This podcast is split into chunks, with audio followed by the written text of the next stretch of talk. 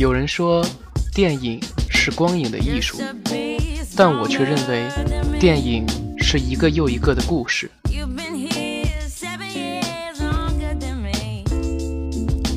这里是杰森的电影报告，我们与你分享电影背后的故事。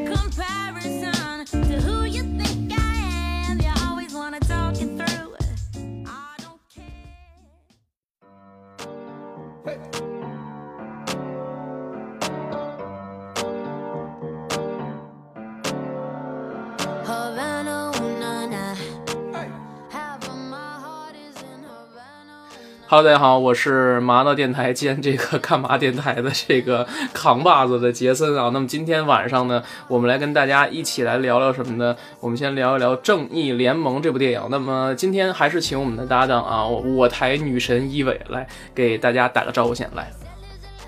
好，大家好，然后杰森你好。好。你看这个一伟现在就是越来越应付了，就基本上没有什么激情啊，因为可能刚才我们开玩笑开比较多了。好久不见。啊，嗯，算算啊，你这样演技太浮夸了，我跟你讲，这你这样的话也就顶多趁二十二十块钱盒饭这个价格啊。副导演赶紧拉走，好吧？来，我们好了，我们今天先把这个话题拉回来，因为我们俩很长时间没有见面了嘛。其实昨天还聊了啊，那个 我们今天其实想说一下这个正义联盟。其实按理来说啊，早就跟大家说了，因为最近就是啊，反正这就各种原因嘛，然后所以说这就把这个录音时间推到了十一月二十六号今天啊。可能大家听到这期节目的时候，估计已经是十二月份了，但是没有关系啊。我们先给大家介绍一下这个本片的一些详细的信息。呃，这样正义联盟的话，上映时间是二零一七年的十一月十七号，那么截止到目前为止，十一月二十六号的晚。九点二十一分，那么它上映十天累计票房五点五三亿，那么现在它的实际票房是当天的实际票房是三千二百五十六点三五万元，这么一个票房成绩啊，还算可以啊，还算可以，因为这个最近呢，大家都知道。嗯，最近的档期里面，那个上映了很多的一些新的电影啊，比如说像一些新的国产的电影啊，就像一会儿我们要说到这个追捕之类的，可能会挤压一些咱们这个正义联盟的票房。还有像最近上映的这个迪士尼的新的动画电影啊，不知道一维有没有所了解，叫做《寻梦环游记》的这部电影，有了解吗？听说听说还不错。对，因为你我因为我为什么会说这个电影呢？因为之前我是老看这个《明日之子》嘛，毛不易在这里面唱了一首主题曲，哎。所以说呢，如果说呢，如果大家有对这部电影感兴趣的朋友，可以去听一听他唱的这首主题曲，然后可以看看 MV 啊之类的。因为 因为大家都知道杰森呢是不爱看动画电影，所以这部片子我们就忽略不计掉了啊。那么我们还是把这个话题呢说回来，说到这个正义联盟这个事儿啊。那么想问一下一伟啊，正义联盟，那你知道正义联盟都代表哪些超级英雄吗？给你提个小问题，看看你能不能解答出来。有蝙蝠侠、神奇女侠、闪电侠、海王、钢骨啥的吧？对啊，你看这个说的后边就越来越没底气了。前面超人和蝙蝠侠说的还挺足啊。其实一伟呢，其实跟我们很多的这个普通的观众们都是一样的。为什么这么说呢？因为这部呢是 DC。影业啊，新出的一个这个，基本上是跟漫威算对着干、杠起来这样一部英雄联盟类类似的一个电影啊。你看，之前漫威有很多很多的这个单体的这个个人的英雄啊。我记得之前我在咱们的这干嘛电台的这个文章里面也写到了，漫威用了差不多得用了五六年的时间去慢慢布局，去一步一步的走这个单人电影路线，然后最后呢，我们合成了一部复仇者联盟，然后现在有复仇者联盟二啊，然后有马上将上映的这个。二零一八年的这个《复仇者联盟三》，还有什么这个上下部之类的，可能还据传说最近要拍《复联四》了啊！所以我们看到这个最近可能是很多电影的宇宙啊，都在去营造这样的氛围。就像比如说单体英雄电影拍腻了，我们就拍一个整体的一个联盟。你像今年看的这个环球的这个怪兽的这个宇宙啊，呃，金刚啊，就是这个《金刚之骷髅岛》，一位应该有所了解吧？应该看过吧？就是景甜演的那个，跟这个抖森。那个其实就是环球影业啊，环球影业在布局的他们的这一个怪兽宇宙的这么一个东西。你像，因为他我据据说是啊，下一步他可能要把环球影业里边的话最著名的几个怪兽，比如说像金刚啊、哥斯拉呀，联合联合在一起，而且还有说要把环太平洋二也要跟它联系在一起，打造一个超强的一个环球的怪兽宇宙啊，是这样的啊。所以说呢。呃，现在好多公司都拍了这个宇宙的话，那么 DC 呢也不甘寂寞，因为为什么呢？因为 DC 它本来就是在美国是属于一个跟漫威一样的老牌的死对头，而且 DC 的漫画啊，我我不知道一伟喜不喜欢看漫画，平时喜欢看漫画漫画很少看，但是这些英雄电影我会看。所以你看完之后，你会发现，其实漫威的这个电影作品跟 DC 的比，有一个很明显的区别，就是漫威的更偏向于一种怎么说呢，正能量那种个人英雄的电影。而你看 DC 的话，就是那种非常阴郁啊、沉闷的那种感觉，就有点像那种，呃，但是不能这么说，不能以偏概全。但是你从这个诺兰导演的那部《蝙蝠侠之黑暗骑士的崛起》那部电影以来，你就会看到 DC 的漫画向来都是深刻探讨人性黑暗面的这么一部分的电影。就比如说像蝙蝠侠是如何之间变成蝙蝠侠呢？是因为他的幼年受到了强烈的刺激，父母双亡了，所以他就更加仇恨罪犯。但是，对，呃。就是这样一个环节，才促生了咱们的蝙蝠侠。你就像，其实我说到这里，我就想到了这里边的话，《正义联盟》里边的一个彩蛋啊，里面的彩蛋，反正现在都已经差不多上映十天了，我会跟大家介绍一下，《正义联盟》里边总共有两个彩蛋。第一个彩蛋是什么呢？第一个彩蛋是，我先不说第一个彩蛋，说第二个彩蛋吧，因为第一个彩蛋的话，我觉得没什么意思，我还是说下第二个彩蛋。第二个彩蛋呢是这个，呃，蝙蝠侠大战超人，一位应该有看过吧？嗯，没有。哦吼，那好吧，那这样啊，《蝙蝠侠大战超人》里面的话，最后的结局应该是这个卢瑟呀被关押到这个阿甘啊，这个阿卡姆疯人院了。那么在这部电影，咱们的这个《正义联盟》里边的话，是有人从疯人院里把他救出来了。那么这个人是谁呢？那么这个人就是谁呢？非常厉害的 DC 漫画里边的丧钟啊，那么这个人他是一个雇佣兵。呃，我们举个例子啊，因为大家都知道，其实漫威跟 DC 宇宙里面，他的这个漫他们这个人设呀，其实都是很相近的。比如说像有这个，如果说 DC 有蝙蝠侠的话，那漫威就有钢铁侠，他们是一一对应的关系啊。那么所以那这一部的话，丧钟其实恰恰对应的是漫威的哪部漫画角色呢？因为你可以猜一猜，猜一猜。嗯，这部电影我可以提醒你一下啊，是去年上映的，然后但是国内没有引进，我可以提醒你一下。那是那个什么吗？那个什么？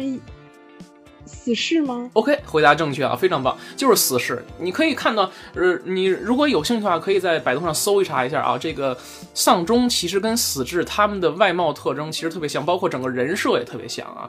基本上呢都是雇佣兵嘛，然后插着两把武士刀，是这样啊。那么至于第一个彩蛋啊，第一个彩蛋，那我就不做介绍了啊，大家还是给大家留点悬念。我们还说是一下第二个彩蛋，因为第二个彩蛋的话是跟我们后续的剧情有着非常紧密的关系，以至于它要。像以后要推出，比如说单体电影，像什么漫威的不不是漫威的，DC 的丧钟啊之类的这些电影的话，我们都会有啊。其实，那么这部片子呢，上映时间呢是一百二十分钟啊，也算是咱们 DC 漫画呃漫画电影里面的时长比较短的一部啊。基本上你会发发现，最近其实这两年上映的 DC 的电影啊，时长都不太长。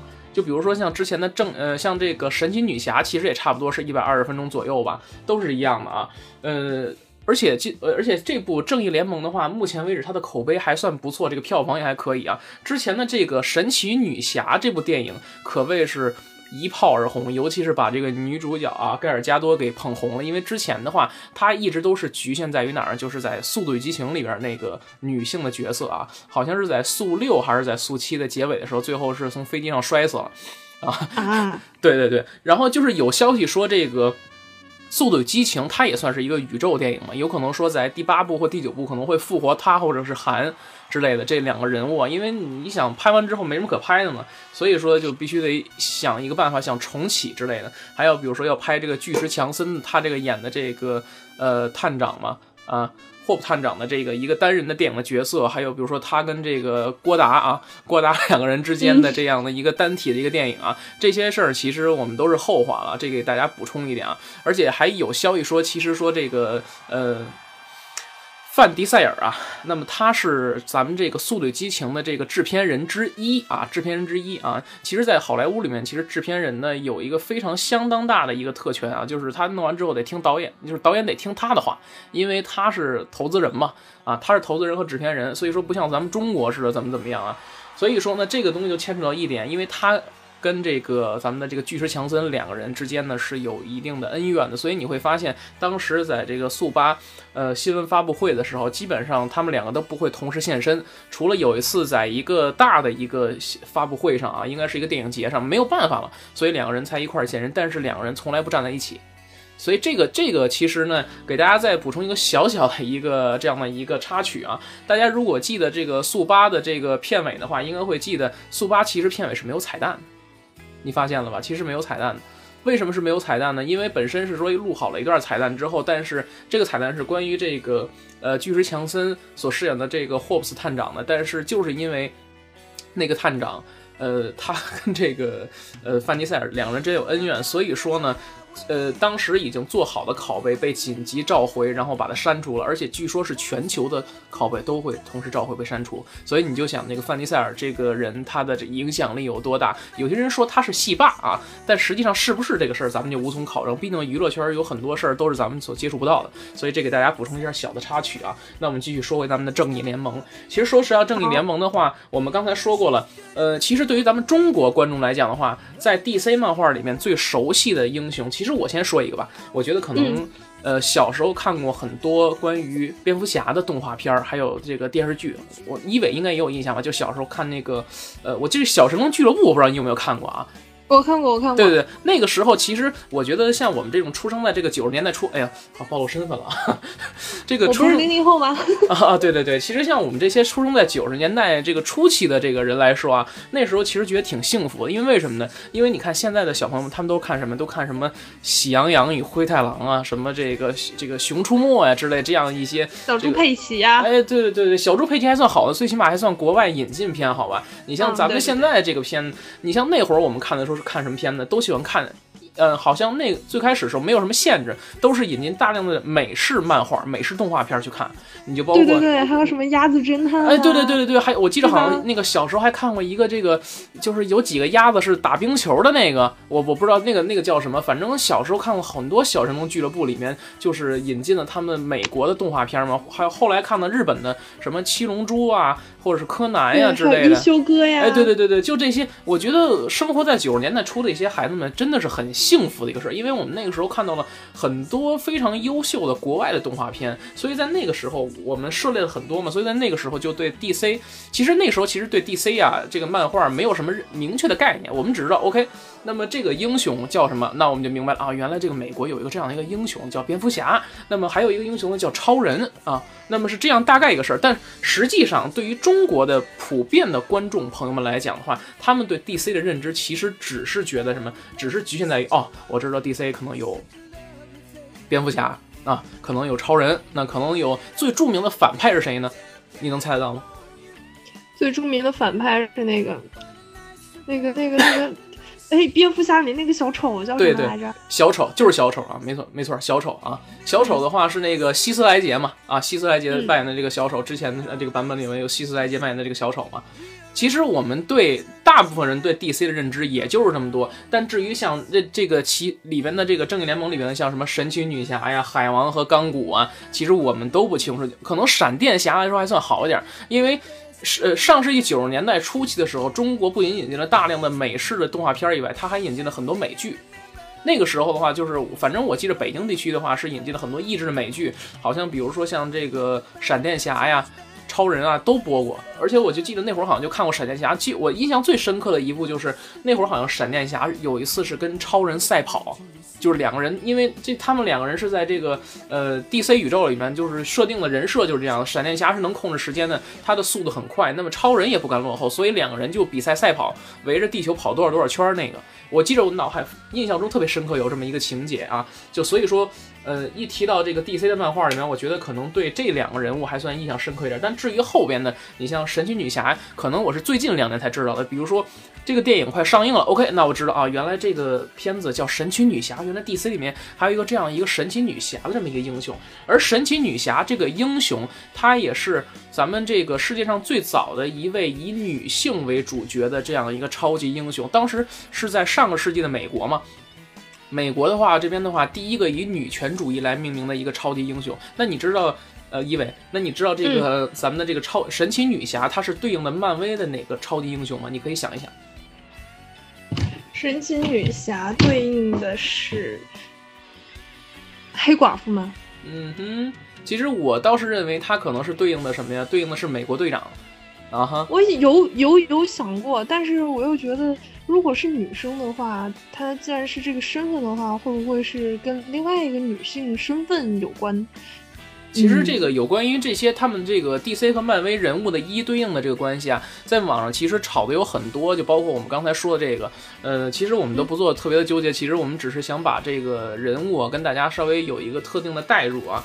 因为有些人物，其实我们光说起来，大家其实并不清楚。但是我如果给大家说一个类似于什么什么的，可能大家都知道了。就包括说像里面的海王，其实海王啊，我压根儿我也没听说过，真的是很少听。哎，我也没有，我也没有。你要说 你要说绿灯侠呀，你要说绿灯侠呢，可能我会知道。为什么呢？说绿灯侠是因为之前呀，呃，演死侍的那位演员，他之前演过绿灯侠。啊，嗯，所以说，而且它还有电视剧，嗯哼，对呀，绿灯侠还有还有电视剧，而且还有动画电影，都有都有。之前我还看过，因为之前其实 DC 啊，雄心壮志的啊，就是说了啊，我要拍电影怎么怎么样，所以说先拍了几部，比如说像守望者、绿灯侠这些电影，但是反响特别一般，还不如周杰不是还不如周杰伦演的青蜂侠票房高，真的。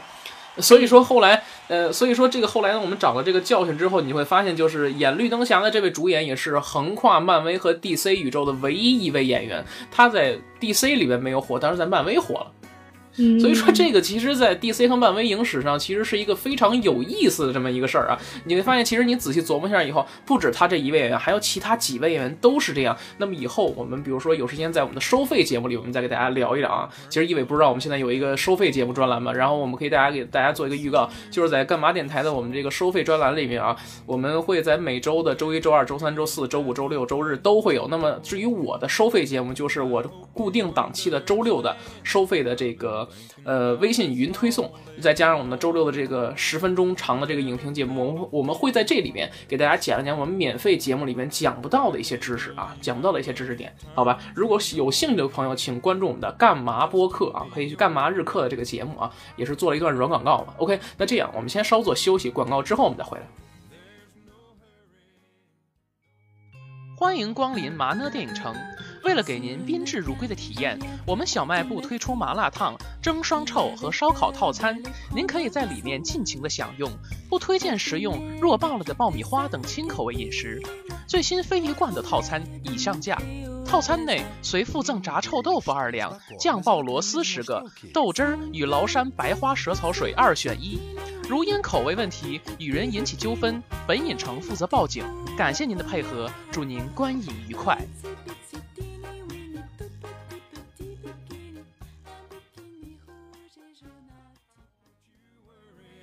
好，广告回来了。那么刚才我们说了，给我们的这个呃，我的新的付费专辑啊，呃，不是付费专辑啊，付费专栏啊。你看，其实对对，其实我有想过做一名说唱歌手。最近在练贝贝的这个 Fresh 啊，那个练的其实这 flow 也挺炸的啊。你比如说像那个海尔兄弟啊，这个一维有听过海尔兄弟是吧？听过听过，Made in China。哎，对对对对，这个这个 trap 啊，他们做的特别棒。然后我最近在听这个海尔兄弟的熊猫啊，一直在练。我发现这个，我作为一个北京人说四川话来讲，就是有点绕口。嗯，不过 真的，不过你们可以听听他的 flow，真的是非常的炸，而且他的这个 flow 说的特别特别快，我基本上都已经倒不过来了，每回都是倒了这个，真的，哎，算了，我们不说了，我们还是回到电影好了。以后的话，有时间我们可以跟大家聊聊音乐方面，因为这个一伟啊，他是搞音乐节的嘛，所以说他对音乐方面本身也是做音乐的主播，是吧？那最近这个电台什么时候再接着做节目呢？呃，得得得跟我那个小搭档商量一下。嗯哼，如果说实在不行的话，你也可以直接跟我做呀，然后到时候我们就放在各大平台，我们可以推广一下，对吧？好。OK，好，那我们接着说回来啊，我们这个电影啊，刚才我们说到，其实这个 DC 漫画里边啊，我们所熟识的几个漫画英雄，我们把这个话题拉回来，正义联盟这个事儿啊，其实看完正义联盟啊，我先给一个打打分吧。其实正义联盟这个片子，我给打了一个七分的一个成绩。我先说一下为什么，因为一伟其实也应该有看正义联盟是吧？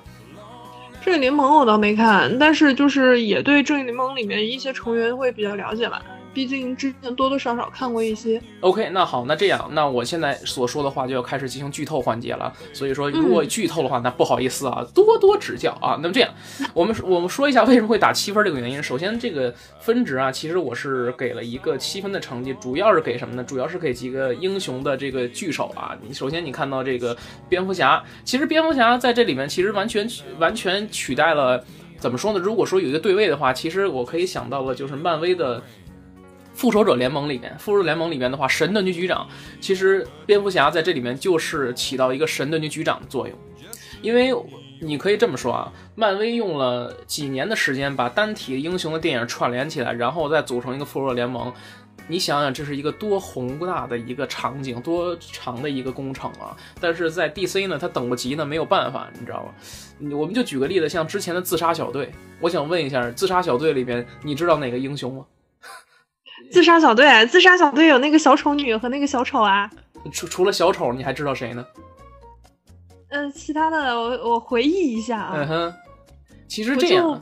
嗯，你可以想一想，我就像所有听众朋友们在听我们的节目时候啊，我指的是一般的听众，不是说那个漫威或者是 DC 的迷啊。我们可以想一想，自杀小队这个名字一出来之后，我告诉你啊，这是一个 DC 的漫画。OK，那我知道，那可能我说啊，那可能这里边可能跟。蝙蝠侠有关啊，对，那剩下的比如说像小丑，对吧？小丑女这个可能是我们小时候看过。那剩下的一些这种我们常说的反英雄式的这样的一个英雄，那你知道吗？其实你们并不知道。其实我会告诉你，里面还会有像什么回旋镖队长啊、死亡射手、死亡射线啊这些杀手啊等等等等的，我们都听都没听说过，基本上就这样，听都没听说过，因为。D.C. 和漫威里面有很多很多像这种反英雄的这样的人物出现，他其实并不是特别火热。你就比如说像漫威里面的惩罚者，他真的就是一个反英雄的人物，他是一个美国海军陆陆战队退役的一个队员。只不过就是有一次他的家人，然后被这个坏蛋啊闯入家庭了之后，被他们杀了之后，所以说他的这个性格就大变了。他就觉得说，凡是犯罪的人都该死，他就要去惩罚他们。这是一个完全反英雄是这么样的一个漫画人物。你就你就像这这样种这种小人物啊，其实不是特别受人欢迎的，因为挺暴力，而且也不适合推广。你就像我们刚才说的这个正义联盟里的丧钟也好啊，或者说自杀小队里面好，其实他们干的这些事儿，全都是一些特别坏的一些事儿。就比如说像死亡射手，他是收钱帮人杀人，真的就是这样。所以说，你说他是个英雄吗？他不是。但是你要说他不是英雄吧，但是他这部片子里面他也是英雄。所以说他，所以说后来我们媒体给他们的一个定义就是说啊，反英雄类型的片子，就包括说死侍也是，你你会想到说啊，如果说一个常规的一个漫画英雄，像超人或蝙蝠侠一样，哇，都是一个非常非常正义的一个人物。首先他会惩恶扬善，其次他都是一个非常阳光向上的。但是我没有看到说啊，这样一个超级英雄能一刀把坏人劈成两半这种。这个我觉得可能是有点类似于像中国武侠小说里面可以这么去写，但是我觉得美漫里面崇尚个人英雄主义的话，我觉得他应该不会去这么样去写。所以说啊这样很多很多小的这些漫画英雄，其实我们都不太清楚啊。所以说，刚才我们聊到这个，呃，像 DC 漫画里面有很多这样的人物，你像自杀小队里面这些啊，其实都是一些我们不太熟知的这样的一个东西啊。那我们继续聊回我们的正义联盟啊。其实我们刚才说到这个正义联盟他们布局的问题了，其实这个自杀小队就犯了这样一个错误，就是说什么呢？他太着急去把整部电影推出去了，而之前他所里面所有的一些反英雄，他都只是通过简单的这四五分钟的这个画面一带而过。所以给人一种非常突兀的感觉，就包括说，呃，自杀小队，自杀小队，一位应该看过是吧？嗯，看过。你像最后他的彩蛋，是不是就是这个，呃，这个 老爷啊，我们俗称的漫漫画迷们称为的老爷蝙蝠侠，呃，去找那个有一个黑人的女的嘛，那个应该是一个，呃，政呃政治的一个人女女人物啊，反正就是有掌管政坛的一个女人物，给她一个资料，就说啊，说这个这里边有谁谁谁谁，然后就牵出了几个英雄的这个代表的一个 logo 嘛，就比如说有神奇女侠呀。有什么这个海王啊，有干果什么的这些东西啊，反正就引出了下一部正义联盟，大概是这样啊。其实可以看出，DC 还是有决心去做这样一个东西，但只不过可能下手呢晚了，下手晚了，就就说白了就是他的这个布局没有这个漫威时间长。而现在像正义联盟这部片子其实不一样，因为正义联盟怎么说呢？首先。呃，闪电侠这个人物，无论是在整个亚洲或者在整个中国，以及美国的话，其实还算是有一定一呃一定的知名度的啊。然后呢，你再看其他的，你像这个超人和蝙蝠侠，都不用说了。神奇女侠在今年上映的话，票房其实也算可以，而且很多媒体都说神奇女侠是 DC 的一个翻身仗，也就是说，呃，DC。凭借着这个神奇女侠拉了不少粉丝，而且你看这盖尔加多本人也是长得挺漂亮，是吧？那个腿也腿也挺长，是吧？你好像反正没到，应该一米七多，不到一米八，但是腿是挺长的啊。所以说，我我刚刚看他资料，好像他有一米七八哦。是啊，所以说你看一米哇，一米七八比我都高。你好矮哦，你又暴露了。哦，对啊，你看我是一个一米八八的人啊，我从来都是讨厌你这个。算了，我们一会儿再说好吧？那个，其实那个啊啊。啊，有点激动了，还是喝口水吧，还是先喝冷静一下吧。你被身高吓到了是吗？主要是太高了，你说再穿一高跟鞋，我的天哪，我得仰视人家了是吗？啊，他他他之前本来就是模特嘛。啊，对，以色列的模特嘛，而且他还当过兵，这个其实是很。让人意想不到，因为这个以色列基本上就是属于全民全民的这个服兵役的制度嘛，就跟那个韩国其实差不多，所以女兵呢其实也会服兵役啊，也会服兵役啊。他们女生也会强制性的吗？也也不算是强制性的，反正就是说那个到了一定岁数的是吗？对对对，也会号召。所以说有的时候这个兵营里边这个女兵跟男兵之间啊，我们接着说下一个话题啊。啊，那这个有兴趣的话，大家可以在以后我们的收费专栏里面，我会给大家专开个专场，就聊聊说这个为什么这个当年美国在从这个伊拉克撤军的时候，很多女兵怀孕的这个问题啊。我们下期节目跟大家聊这个事。啊，下一节聊的是有故事。嗯哼，当然是我是一个有故事的小哥哥啊。大家可以有空的话可以加一下我的微信啊，我的微信是啊，先订阅我们的干嘛播客再说啊。那我们继续说一下啊。呃，刚才我们说了，这个正义联盟里边，我们 DC 靠了这个神奇女侠来打了一个漂亮的翻身仗。那么这一部电影里面，我刚才说给了一个七分，那么这个七分的成绩其实完全就是给了一个，我觉得可能就是给所有英雄的一第一次相聚，我们给了一个七分的一个成绩啊。首先，我觉得。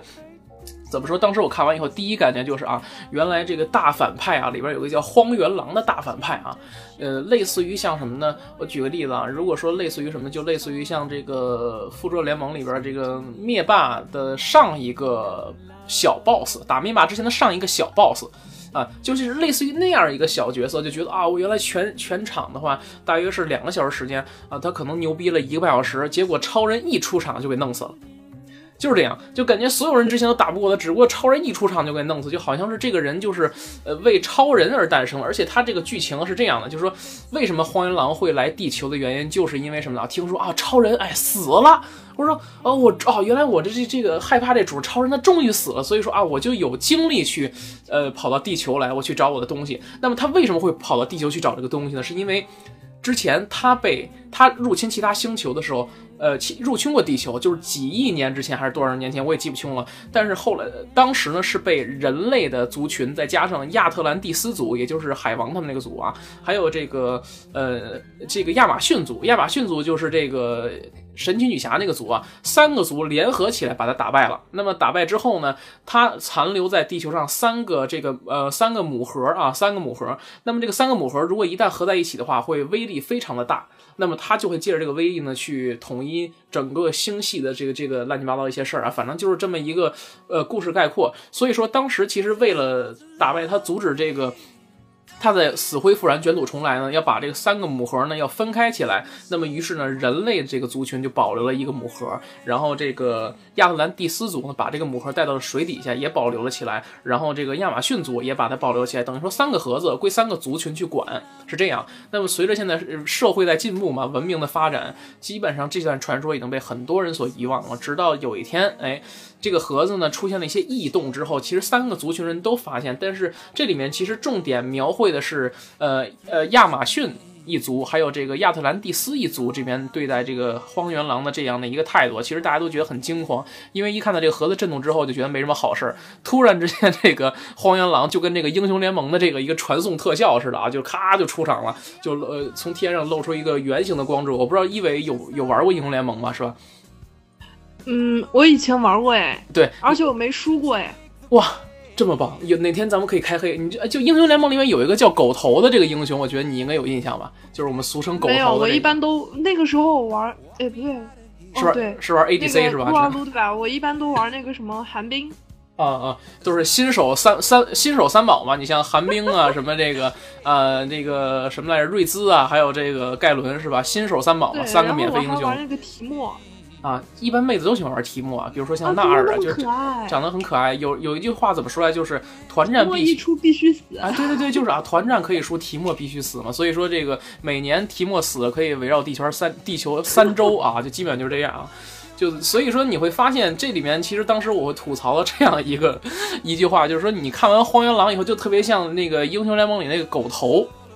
就是拿着一个一个手杖在那啊，我举着一个就觉得自己说挺牛逼的，怎么怎么样，召唤了好多好多小兵啊，结果到最后超人一出来直接被干掉了，而且他居然看到超人会害怕，你知道因为他的小兵是这样有一个设定，就是说他会呃，他是以这种恐惧为能量的，如果你恐惧的能量越大的话，他会过来找你吸取你恐惧的能量，到最后他就被这帮小兵给反噬掉，然后他就是召唤一条光柱。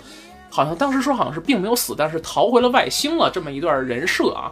其实你会发现，其实想一想这个整个整个剧情其实挺扯的，而且你你仔细想一想，有这样一个问题一直困扰我很久。我不知道一维你有没有发现这样一个问题，就是说，不管是漫威的这个漫画也好，还是 DC 漫画也好，几个超级英雄只要凑在一起，他的第一仗肯定是打外星人，有没有？有，你可以想一想。你就包括说那个漫威的复仇者联盟里面，他们第一仗绝对打的是这个外星人，你甭管说是不是洛基引来的，绝对是打外星人。你再想想第二，咱们再抛开这个漫威那漫画不说啊，咱们再想想 DC，咱们说自杀小队，自杀小队打的是谁呢？打的也是外星人吧？对吧？自自杀小队他打的那个女巫，那么这个女巫我们算是一个超强能量的人，反正基本上他也召唤出那种东西，反正也是属于那种他他不会打地球上的生物了，已经基本上地球上的一些超级英雄跟他没有任何关系。你包括像正义联盟里也是从这个上古时期召唤了一个叫什么荒原狼那个家伙，这个事儿咱听都没听说过，这事也不知道从哪来的，反正就是类似于像什么星系之类的。因为 DC 漫画就就是很杂，它里边包括说有什么各个的什么神呀也好，都有说什么各个的主神什么的，而且其实这里边本来应该应该这个正义联盟里面还有绿灯侠，但是绿灯侠在里面只是一客串露了一个小脸儿，他并没有出来。因为当时，呃，他那个电影里面描绘画面是，就是在上古时期啊，当时绿灯侠一族其实也是参与了这个战争。而且我想跟大家强调，就是绿灯侠他并不指的是一个人，只指的这个这个族群啊，就是说这个所有人其实你只要戴个这个绿色戒指，拿着这个能源的灯笼啊，都可以作战。那么他不会分任何主这个种群。那么。它这个戒指呢，会自动选择这个绿灯侠继承人啊，也就是说，地球上也可能会有，比如说火星上也会有啊，他们统称叫绿灯侠，是这样的啊。就可能这个也是为了后期电影做宣传嘛，这个事儿我可能就不说了。而且我想跟大家强调就是。这部片子上映了时候是一百二十分钟，但是被剪掉了。但是其实它的完整版应该是多剪被剪掉了四十分钟，等于说这个片子应该是一百六十分钟时长。其实我们可以看看这个，到时候等等这个扎克施耐德导演，我们俗称的扎导啊，这个出了这个导演剪辑版之后再说。因为这里面有很多的剪完之后，你会发现很多不流畅的地方，就比如说。像这个钢骨，它的动机在哪儿？就是说，他这个被他爹啊 用这个母核啊，就是人类的这个母核，然后去这个复原了、修复之后啊，本来他这个是一个很正常人，结果一次这个爆炸之后，炸的这个稀巴烂啊，然后他爹呢就很伤心，于是呢利用外星的科技把他给呃攒到一块儿，等于说变成了半人半机械的这么一个生物啊。但是这个人很聪明的，就是它会自我进化，利用了外星的科技，它会自我进化，一步一步完善，这样就是有很多这样的。细节，你是看完之后就就会觉得可能是有点跳跃的啊，就所以说，呃，很正常，我觉得很正常，因为我觉得扎导他拍的电影基本上很多都是有删减的。而且其实这个删减呢，我觉得可能还是考虑到什么呢？呃，电影的一个时长的问题。因为你你知道，其实排一个一百二十分钟的电影的话，首先的话，它的票价应该会很稍微的贵一点啊。大家都知道，因为你看这个 IMAX 巨幕就是比普通的 3D 要贵。其次呢，就是它的时长越长，它排的场次越少。如果你票价越高呢，其实观众们反倒其实购买欲没有这么强烈了。所以说，为了能够啊说让这个片子能有更多的票房也好，所以。一般的情况下，这个电影行业的规定就是默认的都是差不多一百二十分钟左右。因为，呃，其实有人做过统计，说一百二十分钟其实是一个观众忍耐的极限了。其实按理来说，两个半小时其实是没有问题的。但是为什么会卡在两个小时？就是因为这个。而且欧美观影的观众有个习惯就是什么呢？看完电影之后他不会马上走，他会等这个字幕全都出完才走。但是中国不一样，比如说那个，我们就举个例子啊，像这个原来头两年咱是说没有这个没有这个习惯，说啊原来电影还有彩蛋呢，那基本上刚一出字幕就好多人站脚就走了。而且这个电影这灯就开，就有的有的影院甚至恶劣到直接就是一出字幕直接就掐了啊，那个啊那个本场没有彩蛋啊，赶紧出去吧，我们的工作人员清场了，就这样。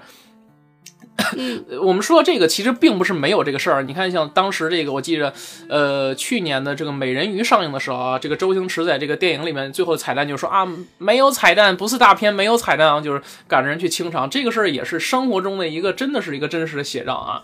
所以说这个彩蛋这个事儿，我们觉得也是蛮有意思的啊。呃，那么我们就继续说下去啊。刚才说到我们这个第一站必须要打外星人这个事儿了，其实我也觉得这个事儿其实有点扯啊。你就会发现，后来有朋友跟我们说是这样说啊，你想想这些英雄人物啊，全都在地球基本上已经打遍了，没有对手，所以怎么办呢？只能打外星人了。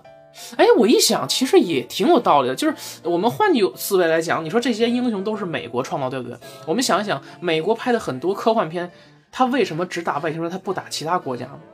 其实，我们换句话来讲，可能就是这个在美国它的战略角度上来讲，他觉得啊，可能美国啊，我这换句话来讲，就是可能我们美国是老大，全世界就可能最属我最牛逼啊，怎么怎么样？所以说，可能我们也不屑于跟其他人打了。所以说，我们必须要打外星人，所以就会催生像《独立日》啊这种科幻类的电影啊。其实也不是那样，其实因为为什么说呢？因为过去呢是老爱黑毛子，后来毛子黑不起了呢，就黑朝鲜人。但是朝鲜人后来有一个梗啊，我不知道一伟听没听说过，就之前有一个呃索尼影业有一个电影叫《采访》，又叫《刺杀金正恩》。我我我知道我知道我知道，那个不是被封了？是被封了。为什么被封呢？是因为 是因为这个朝鲜强烈谴责，而且其次就是什么呢？呃，索尼影业的这个影片库啊被黑客攻击了之后，导致很多电影都泄露了，尤其很多这个电影的拷贝没有上映都被泄露了。那么这个事儿，据有传闻来了解，是韩国是朝鲜人干的，北韩。所以说呢，现在这个 现在这个，你想好莱坞啊，现在是毛子也黑不起了，朝鲜人也黑不起了，现在开始黑中国人了。那么现在中国人其实也黑不起，那那黑不了怎么办？那就只能黑外星人喽。对吧？反正外星人的话，这个我也找不着，对不对？那不可能出现，对吧？其实指不定这个美国这个五十一区跟外星人之间有什么批百交易，这事儿咱们就不说了，以后咱们再说这个事儿啊。所以说，看完这个电影之后，总结了一下，就给了一个七分的成绩呢。就总结说，其实说这个片子吧，剧情其实还算一般，主要看这个片子就是看的一个视觉特效。其次呢，就是我们看到很多这个英雄啊，在初步的登场，因为它是一个系列的第一部片子嘛，它这个正义联盟是属于第一部，以后可能还会出第二部、第三部。我们它是处到一个。呃，如果说换句恰当的形容来讲的话，我觉得可能是一个超长的预告片，因为它在里边的话会接下接而接二连三引来了像这个海王啊，像什么钢骨啊之类的绿灯侠，这可能会慢慢推出去，包括闪电侠也会慢慢推出来，就有很多很多很多的英雄啊。所以说的话，这样的一部视效大片还是挺值得推荐大家去影院去观看这样的一部片子。呃，我觉得可能的话啊，因为刚才我们说的这个，像最近上映的这个片子，像《追捕》也好，可能会挤压一部分票房，但我觉得可能对他来讲不算是阻碍，因为毕竟是好莱坞的这个视效大片嘛。所以说的话，呃，大家有时间的话，周六周日也可以去看看，了解一下啊。好了，OK，那么本期节目呢，我们就是这样。那么下期节目呢，我们可能会大家聊聊什么呢？聊这个段奕宏的《引爆者》。那么也感谢一伟给大家带来精彩点评，我们下期节目再见，拜拜，拜拜。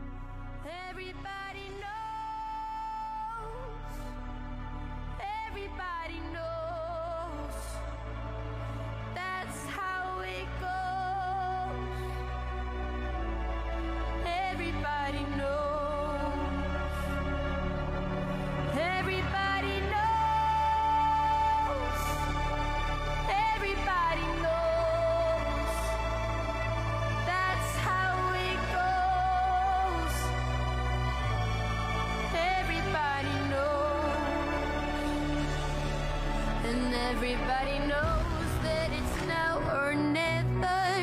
Everybody knows that it's me or you.